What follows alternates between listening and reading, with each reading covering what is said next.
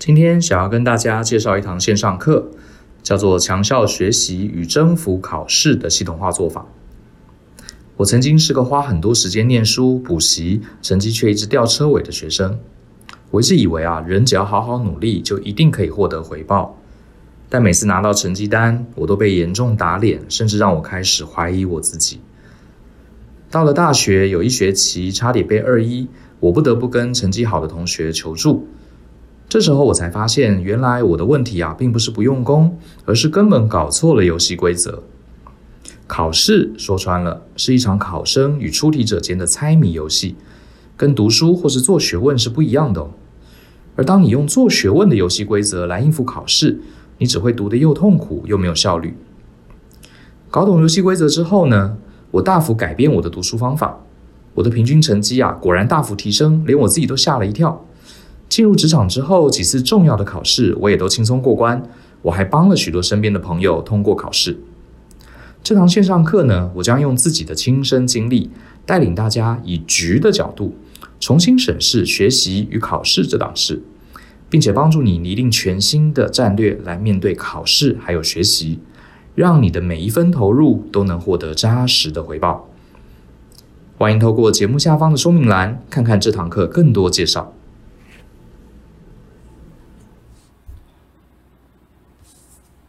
欢迎你收听大人的 Small Talk，我是大人学的 Brian 老师好。今天要跟大家聊的主题是如何系统化的准备考试。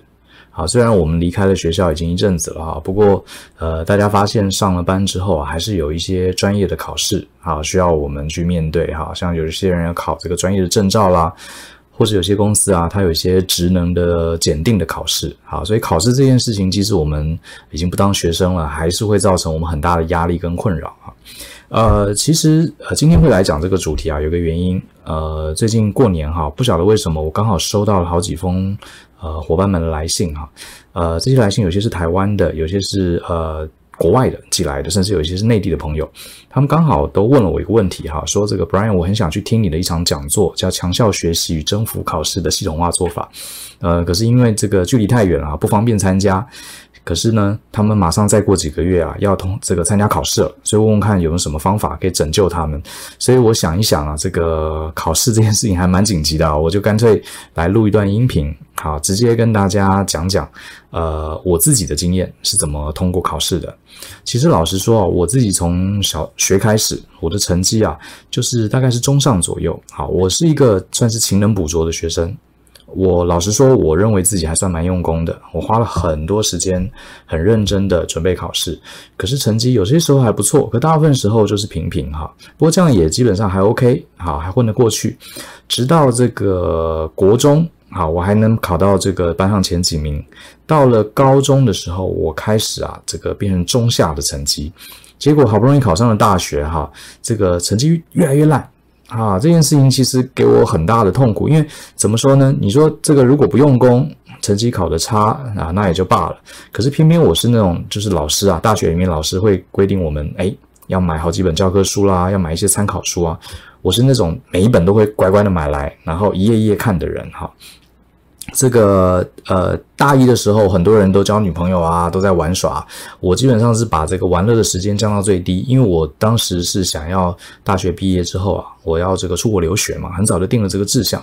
那你要出国留学，你的这个 GPA 哈，就是学习的总总平均啊，不能太低，否则的话你申请不到呃一流的名校。所以我是很期待可以拿到高分的，所以呃也自然放弃了很多玩乐的机会。可是即便如此啊，我这么努力读书哈，上课基本上很认真抄笔记，然后回去之后又很认真的翻这些教科书做习题，我的成绩还是一直起不来哈，不但起不来，而且越来越差哈。我印象中我大一的时候，呃，我的学业平均是七十多分，好，七十多分，其实不是顶漂亮，好，以这个美国的 GPA 的这个计算方式啊，是呃就 B 而已。好，到了大二更努力，好，要努力往上，这个呃花更多时间读书。好，结果没想到成绩又往后退，甚至大二，我记得好像是大二大三吧，哈，我成绩退到六十几分，哇，这个很惨烈啊！这个你说不用功，成绩拿不好，那自己也认了。而偏偏是我花很多时间读书，好，舍弃了很多玩乐的机会，所以非常非常不甘心哈。这个大学的时候，甚至还有几个主要的科目被当掉。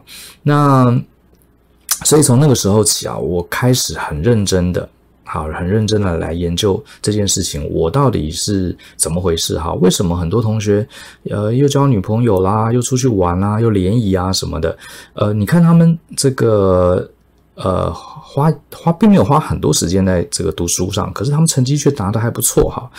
你说我比他们笨，程度差，可是我们当时是同样的分数考进学校的啊，这个就奇怪了。那当然，这中间有一段故事哈，是一个我从不会考试的学生一路开窍的故事。到底是怎么开窍的哈？这中间其实有有一个有一个故事，我想我们以后再讲哈。今天因为呃。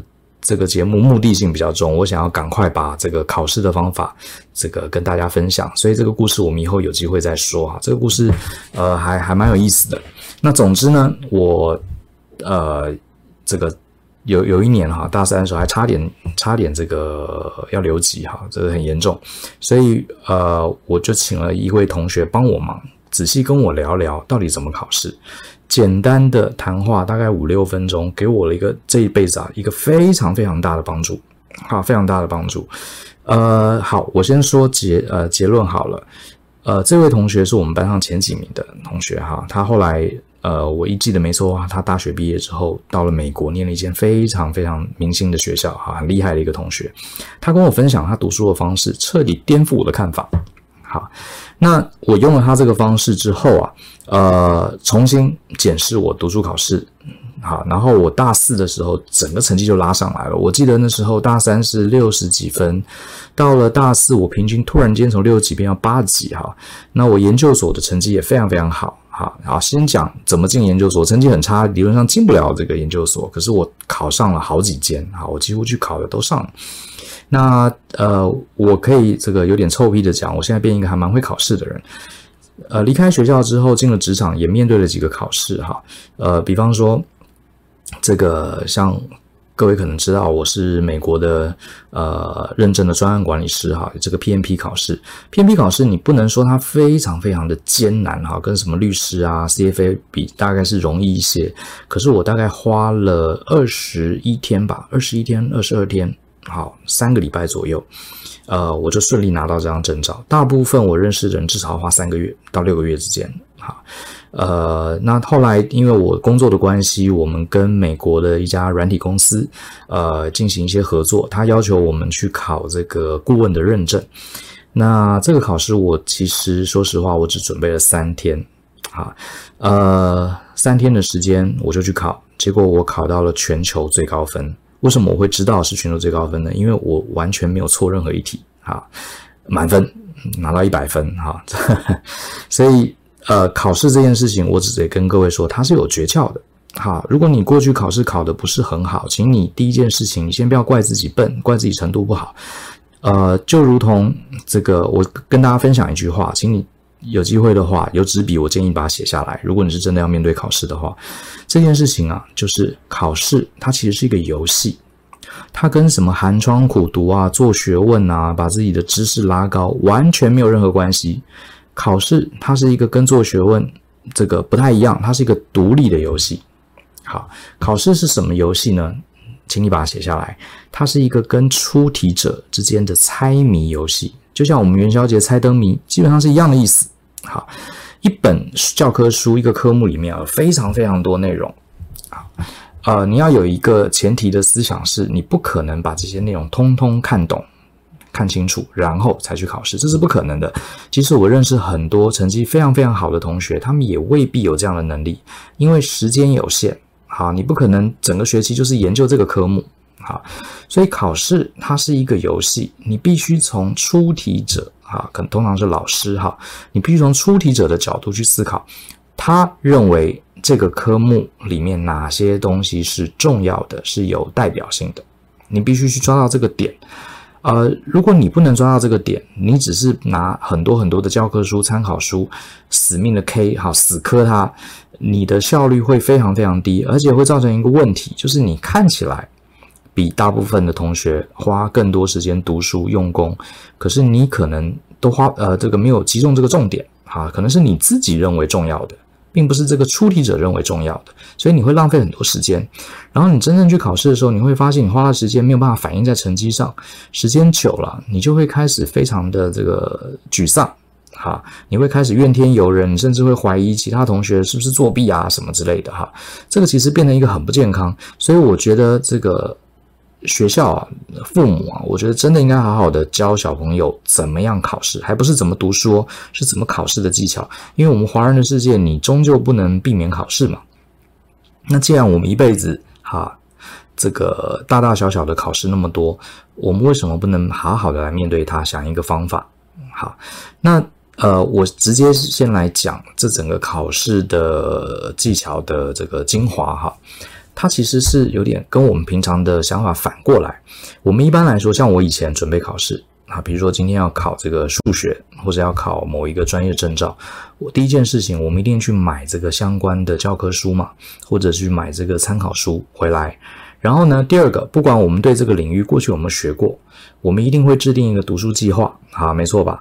我们会把这本书看看到底有多厚，有几个科目，然后呢，我们会分配我们的时间，比方说，哎，我要考某个证照，第一科是这个呃普通会计啊，普通会计厚厚一本，我就要分章节，我要分几个礼拜，把这个普通会计从第一章开始，慢慢慢慢的把它念完，念完之后，我可能过程中做一些习题，然后呢，再试着去呃模拟考，考完，好，大大概都是这样子，照本宣科，先读书，再做呃这个测验的方法。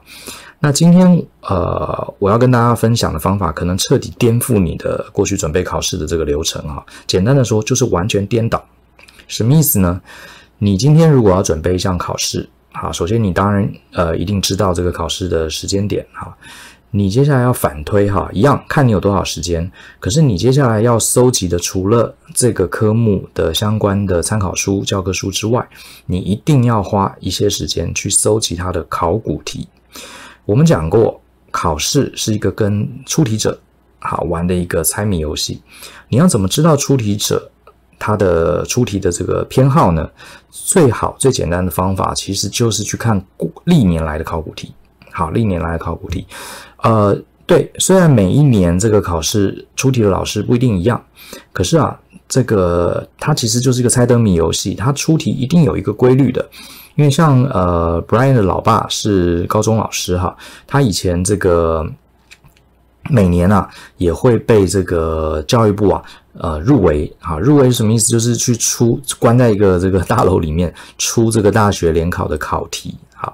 那他有跟我分享过，他们出题也不是想到什么就出什么，他一定有一个范围哈，有一个范围，而且要参考过去出题的一些导向，加上每年可能有一些时事啦。好，有一些社会的趋势了，他们要把这些呃新的内容或者新的趋势放在考题里面，所以它其实是有一个游戏规则的，有一个边界的哈，不是想出什么就出什么。所以即使每年出题的老师不一样，呃，只要是你参加的是同一个考试，它一定还是有一个章法的。好，所以我们要把这个章法找出来，第一件事情一定要去找考古题，你。呃，你去补习班买也好，你跟你的学长姐去要，或上网去搜寻也好，能收集到呃过去三五年，好三五年其实也差不多了，好也差不多了。那呃这个考题非常重要，你拿到考题之后，我相信很多人也会去搜集考题，可是大部分的这个考题的用法是先读书，把这一章节看懂了，再来做考题。可是我给各位建议的方法是完全反过来，好，第一个。你要先在没有任念任何书，好，我强调没有念、没有翻开课本、没有读任何一个章节之前，你先把这个考题做一遍，先把考题做一遍。我知道我没有说错，很多人听到这个觉得莫名其妙，我根本都还没学过会计，我会计早都忘光了，为什么要我去做这个会计考题吗？那做这个考题不是做出来成绩很差吗？没错，这件事情非常关键，哈。因为考试这件事情，它其实，嗯、最终，最终它呈现的方式不是读书，而是坐在考场里面，你的心智状况是要去回答这一条一条的题目。好，这是整个游戏最后的这个呃状况是这样。就像你你想要参加篮球比赛或者参加马拉松，马拉松最最终的状况，并不是在这个健身房里面练这个腿力，或是跑跑步机。马拉松最终的比赛的状况是真的在马路上跟一群人一起跑，对不对？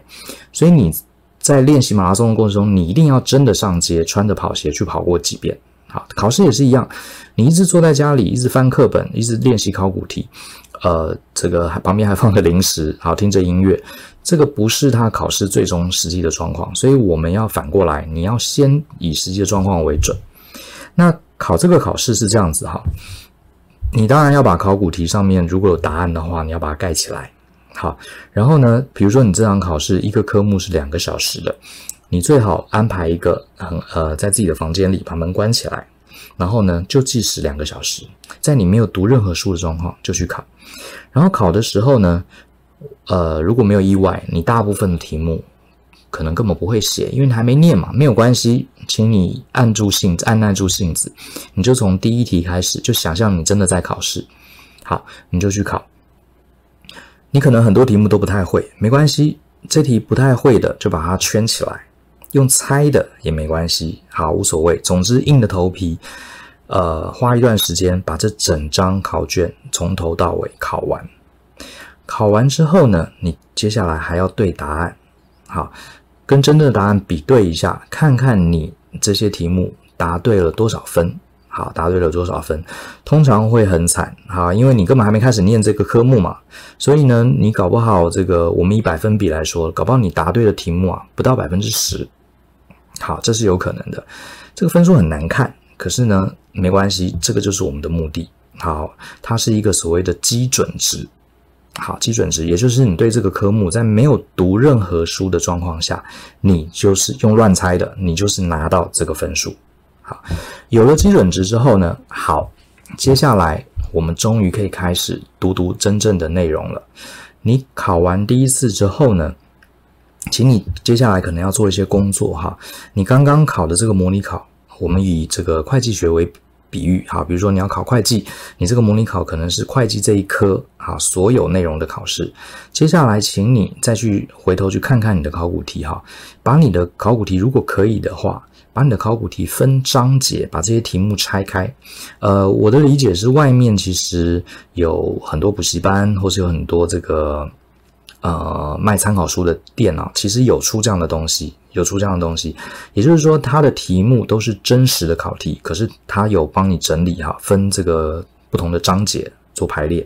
如果有这样的东西，你一定要买，这个东西非常有帮助啊。如果没有的话，你自己花一点时间整理，应该也是有机会的。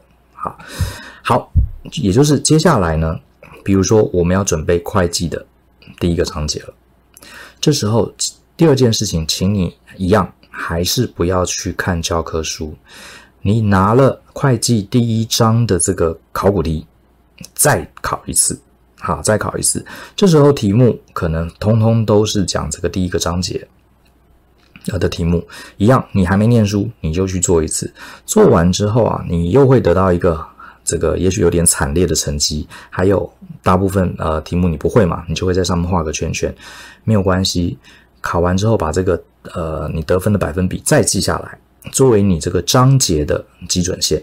好，你刚刚已经有了整个科目的基准线，好，现在有了章节的基准线。好，有趣的来了，我们终于要把这个你的教材、你的教科书打开来，开始阅读会计的第一章了。好，这时候你就可以去读书了。好，为为什么要这样做？其实这件事情啊非常关键，你一定要先去体验过。这个实际上的考题是什么样子？你再回头来翻这个密密麻麻教科书，你才你在读书的时候啊，才不会打瞌睡，才会很认真，还会很有 feel 的把这些内容看完。因为照传统的读书方法，我们没有去考试，所以我们对于这个考题到底会什么长什么样子，我们完全不懂。我们就照教科书，像是在看小说一样，一张一张这样看。我个人的经验啊，是这个通常二十分钟不到就睡着好。因为你在看一个东西的时候，你并不知道这些呃内容啊，它是以什么样的形式出现在考题，所以你读着读着，除非除非你自己对这个科目很有兴趣，不过大部分看着看着都睡着了。然后好不容易看完之后，你一定会去做这一章节的练习题，然后你会发现可能很多题目都不会做，好，很多题目都不会做，然后这时候你就会很沮丧，你就会想说，哎呀。我刚刚都花了这么多时间把第一章都看完了，我也以为我看懂了，结果没想到考试考那么烂，这时候你的心情就会很差，这个叫做扣分思维。好，什么叫做扣分思维呢？就是我们很多人考试越考越没劲，越准备越越沮丧，原因在于我们做我们在内心其实做了一个假设，比如说我要考会计，我希望我要把会计都学通了、学会了，哈，有了一百分的实力，我再去考试。好，那在考试的过程中，错了一题，错了两题，你就开始变成九十五分，变成九十分，变成八十五分，分数越来越降，越来越低。所以考试让人有个挫败感，就是我明明已经念了，我也懂了，结果考出来好多题目还是把我问倒了。所以这时候对心情的这个影响啊是非常非常负面的。好，你就会觉得，哎呀，我好差，我好烂。这个叫做扣分思维，因为你先假设你一百分了嘛，好，你到最后分数就会越来越低，你就越来越觉得自己，哎呀，很糟。可是我们教给大家的方法是加分思维，什么意思呢？我们在你还没有读书，没有读书当然不会啊。所以我去一开始我去考试，只要考个什么百分之十的分数，百分之十五的分数，诶，你就可以很考很开心了，因为你完全都不会，理论上应该零分，对不对？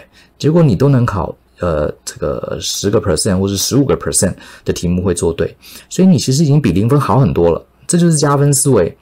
然后因为你。看过你这个做过这些考题了，你再回去读会计的第一章，你读书就会很有感觉。你看一看就发现，哎，这个这个内容刚刚不是考试才考过吗？哎呀，原来是这个意思哈。那我下次考试就知道答案了。所以你在看书的这个阅读教科书的过程中就不会那么枯燥，有点像是这个呃这个财宝藏。好，抓个宝可梦这样的概念，你已经知道你要找皮卡丘了，结果你在树丛啊这个知识茫茫的知识的大海中，你真的看到了皮卡丘，你就知道它是好东西，你就会把它收进的这个呃这个怪物球里面。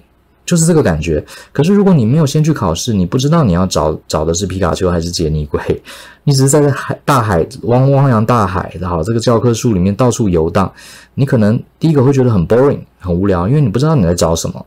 好，第二个时间久了没有重点，你很容易好很容易打瞌睡。好，然后去考试，然后又考得很烂。对，所以第一个我们要跟大家讲，它其实是一个态度问题。我们一定要先去做这个考题，再回头去看书。好，这个叫做呃加分思维。你把自己先设定为零分，我什么都不会。可是我透过考试，诶，回头读书，再回来考试，这样反复，你就会发现你的分数越来越高，越来越高。你可能第一次只有 ten percent，十十个百分比做对，第二次你可以到三十，第三次你可以到五十，好，一直往上，越来越高，你就会觉得你离通过考试越来越接近。好，这个是加分思维，这个非常重要，这是一个心态的问题。好，我接下来继续讲该怎么做呢？你呃刚刚说过，你考完了第一章节的会计的模拟考，然后你回头去看第一章，你看第一章的时候，你一定很有感觉，因为很多课本上的内容，刚刚考试题目你就遇到。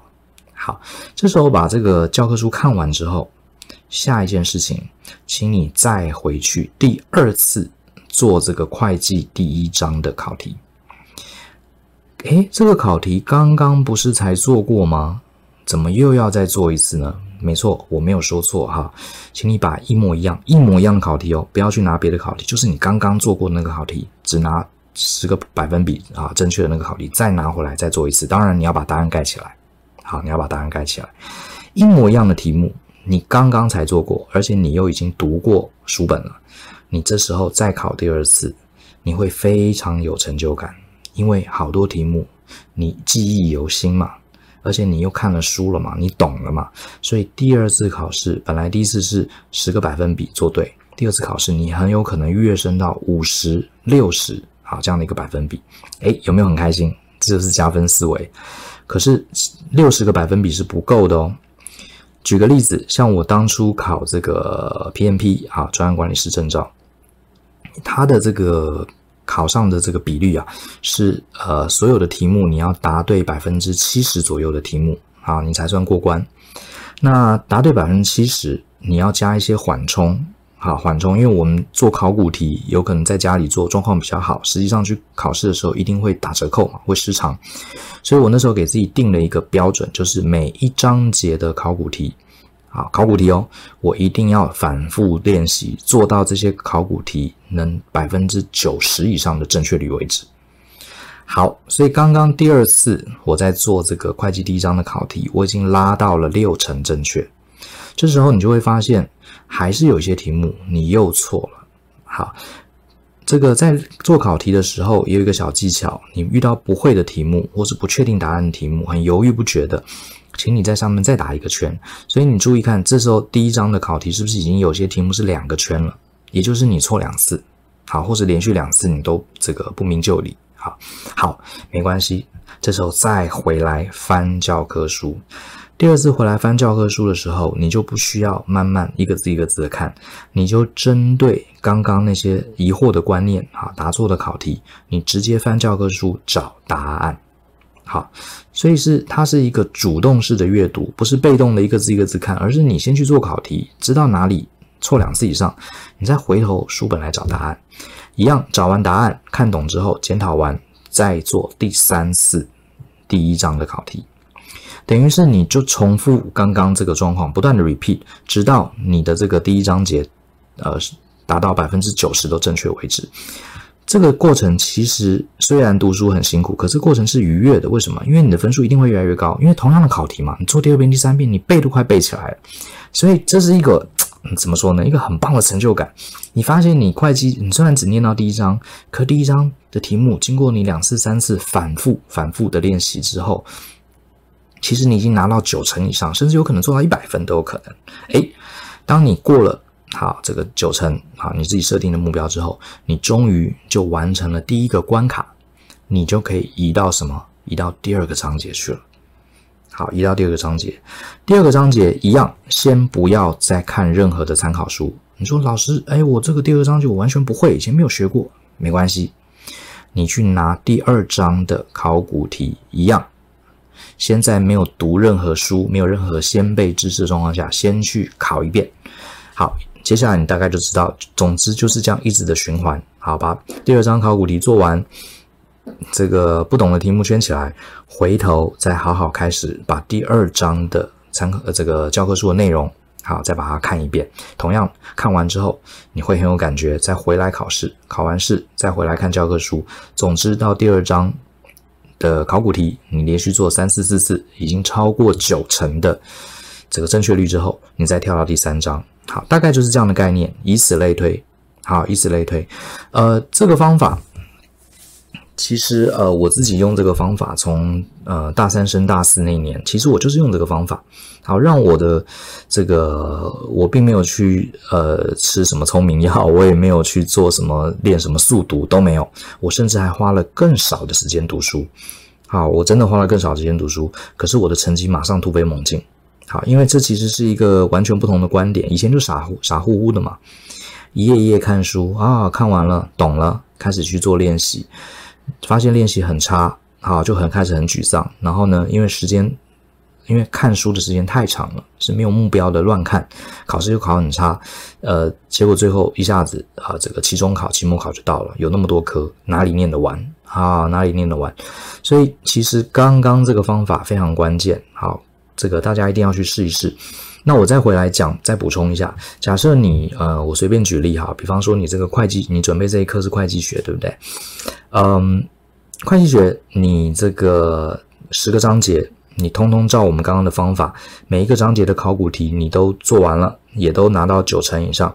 接下来你还记得你一开始的时候，呃，不是有一张这个考古题是整个会计领域的考古题吗？是的，当你每一章都搞定了。都拿到九成以上的这个成绩之后，你可以再回来做这个全面啊大章的整会计整体的这个考古题。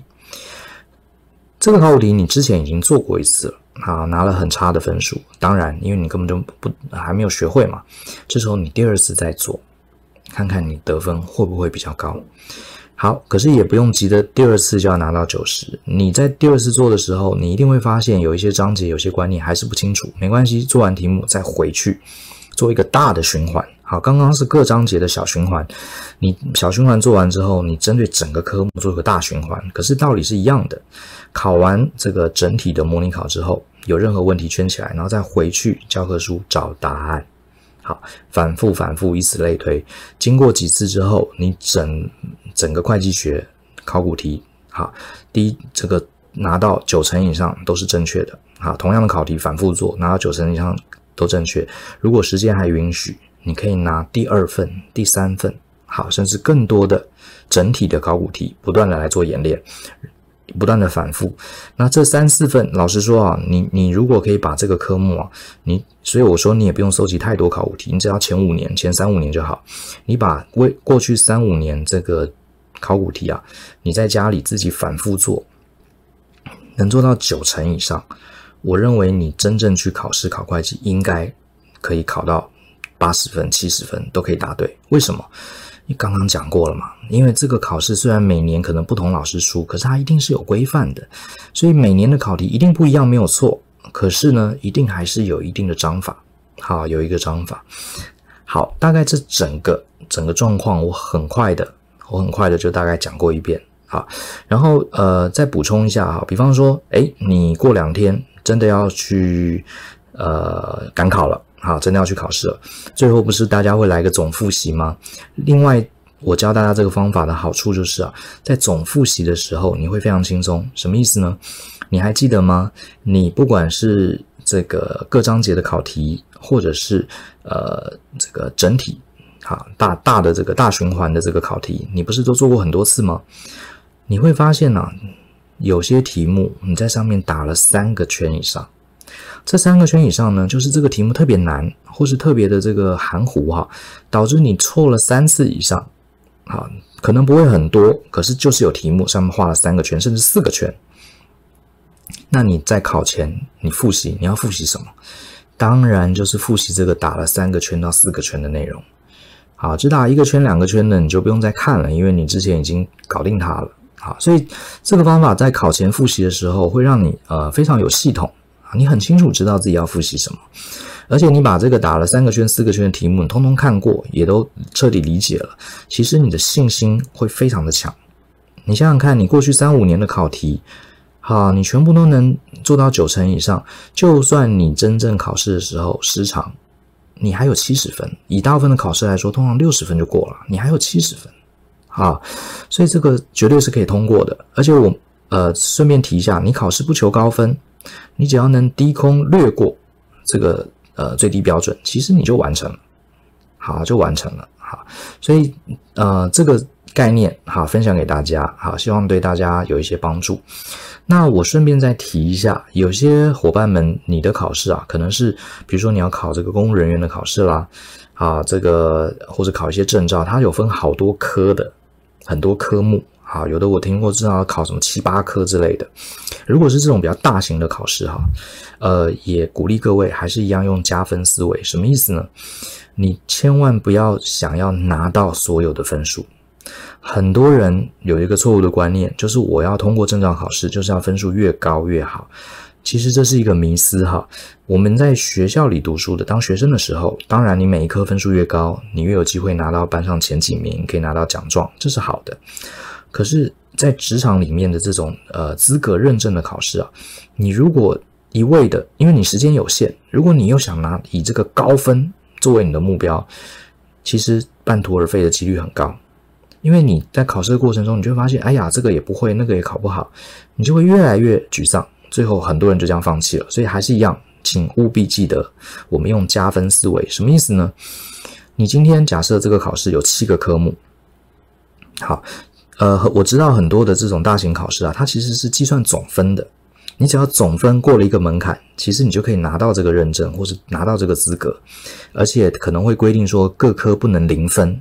好，所以你就知道，你只要不要考零分，加上总分超过一个某一个这个 level，你其实就通过考试了。啊，没有必要去追寻榜首，也不可能，实务上也不可能，也不也不应值得你花那么多时间去去考到榜首，榜首又没有奖金，对不对？所以我们是用最短的时间，哈，我们去分配这个分数。有一些科目啊，你要去评估一下，如果这个科目对你来说比较难，你过去没有学过，好，过去没有学过，请你壮士断腕，一开始准备考试的时候你就放弃它。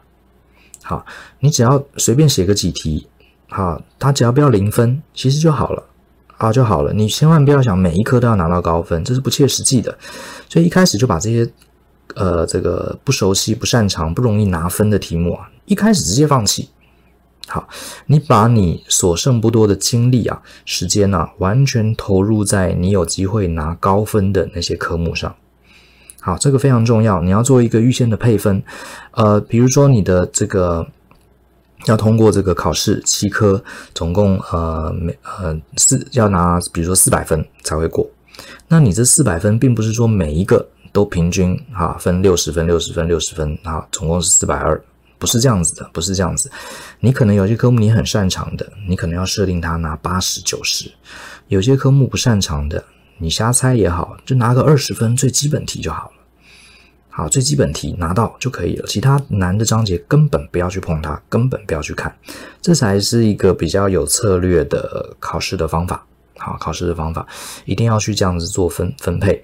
那针对几个你可以有机会拿高分的这个科目呢，你就用我们刚刚教各位的方法。好，先从考古题开始，回头看教科书。当这个考古呃章节考古题小循环达到一定的标准，再推到下一个小循环。每个小循环完成，再针对整门科目进行用这个。呃呃，完整的考古题再做几次大循环，达到标准，这个科目应该就差不多了。好，应该就差不多了。好，这个讲完了，不知道用这个音频的方式啊，呃，大家是不是彻底能理解？那如果你对这个议题啊有兴趣的话，其实我还是蛮强烈推荐你啊，来我们的大人学听听我们这场讲座。好，我们这场讲座叫做“强效学习与征服考试”的系统化做法，其实算是我个人过去啊这个呃勤能补拙，最后这个再勤奋也补不了的这个成绩很差的状况的一个一个血泪史哈。那在这个讲座里面，我不包呃不光是只谈考试，考试只是其中三分之一的内容，另外三分之二我也会举例子讲我过去是怎么样学习一套职场的技能。好，这套技能让我的薪水提升了好几倍，一直到后来，我甚至有机会因为这个技能啊，这个被美国的顾问公司啊挖角到纽约去担任主管。好，所以这这个学习一项职场的技能，有些时候会给你带来很大很大的帮助。好，然后另外三分之一内容我会谈我当时是怎么学习英文的。好，我呃，虽然我的英文不能这个达不到翻译哥的水准哈，差得远了。可是至少我觉得我的英文在让我在美国上班的时候，或是跟一些国外客户沟通，其实没有什么大问题，甚至还因为这样交了很多的这个国外的友人哈。那所以我觉得英文学习也是很多人很挫败的一点。